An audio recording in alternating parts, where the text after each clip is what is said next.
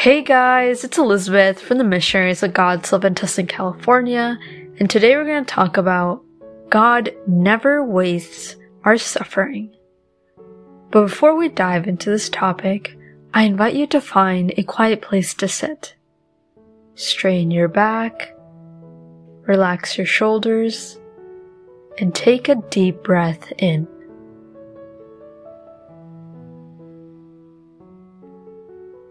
Invite the Holy Spirit to come to you. Holy Spirit, please come to me, even if I do not deserve you. Fill me with your Spirit and heal me in any part of my body, mind, and soul that isn't doing good right now. Please heal it.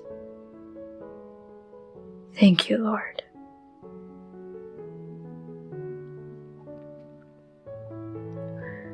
When we are suffering and when we follow God, our suffering will never be like trash without a purpose. We suffer, but there's actually a benefit behind it. When we suffer, we may think that we're the only ones suffering. When we experience something painful or embarrassing, we think that our problem is so big. But in reality, all humanity has gone through difficulties. Some have gone through small problems, while others have suffered big problems. Those who have faith in a relationship with God, we have a huge advantage because we have the biggest comfort, which is knowing that Jesus is with us always when we're suffering. He's actually really close to us when we're going through those difficulties we also have the joy of knowing that God is using our suffering for our salvation, blessings, spiritual growth, for ourselves, and for others. Let us now listen to what James has to offer for us when he writes his letter to all of Israel, to all those who have converted to Christianity.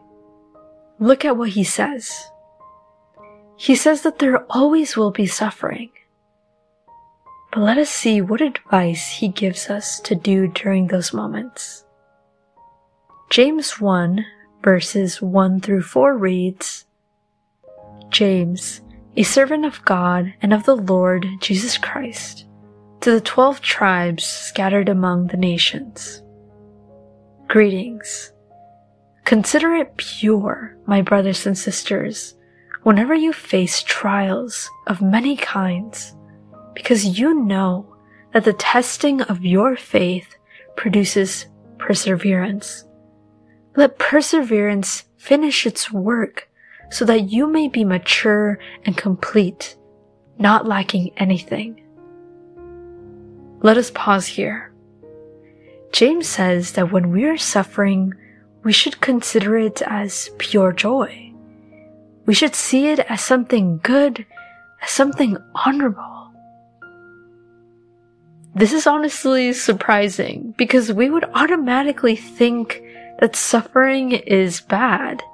Many of us think suffering is something painful or something we wish we didn't have to go through. He further says that through suffering we produce perseverance, and that perseverance helps us mature and be complete. So our suffering helps us to be better people. And people who know how to handle their suffering, they will end up more strong and more at peace at the end. Verse 5 reads, If any of you lack wisdom, you should ask God, who gives generously to all without finding fault and it will be given to you.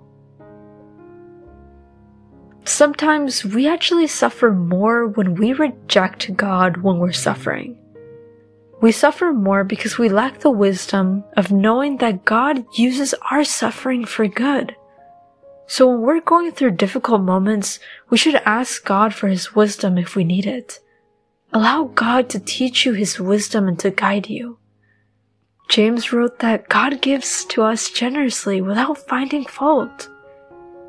God does not deny us when we don't have the wisdom.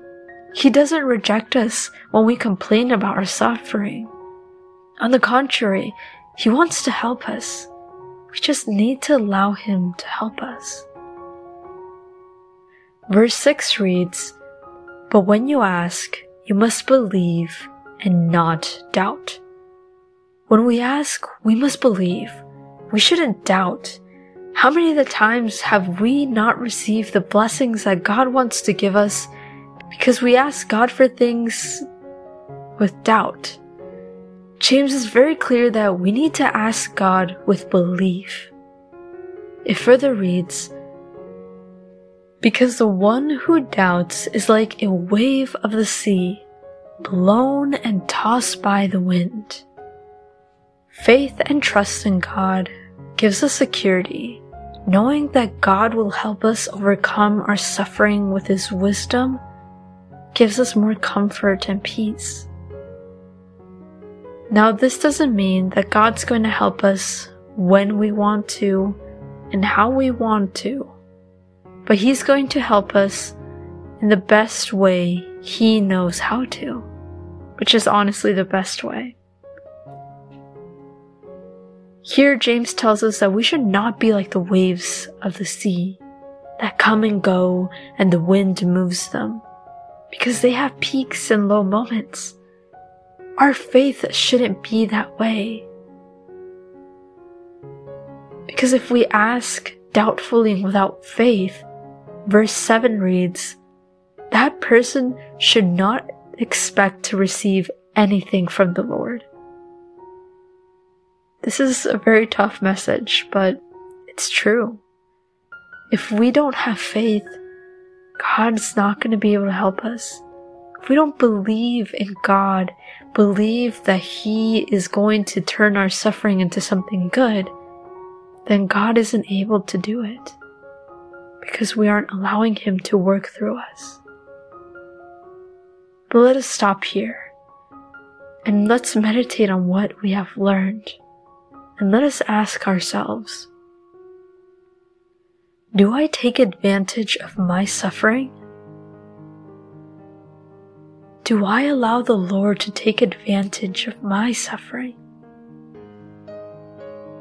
Or do I deny my suffering? Do I submit myself to your will, Lord, even when I don't understand my suffering? Or again, do I deny my suffering and ask you to take away the suffering I'm enduring? If I deny it, then I am also denying the opportunity for God to help me to grow. Continue meditating on this topic and tell God, Speak to me, O Lord, for your servant is listening.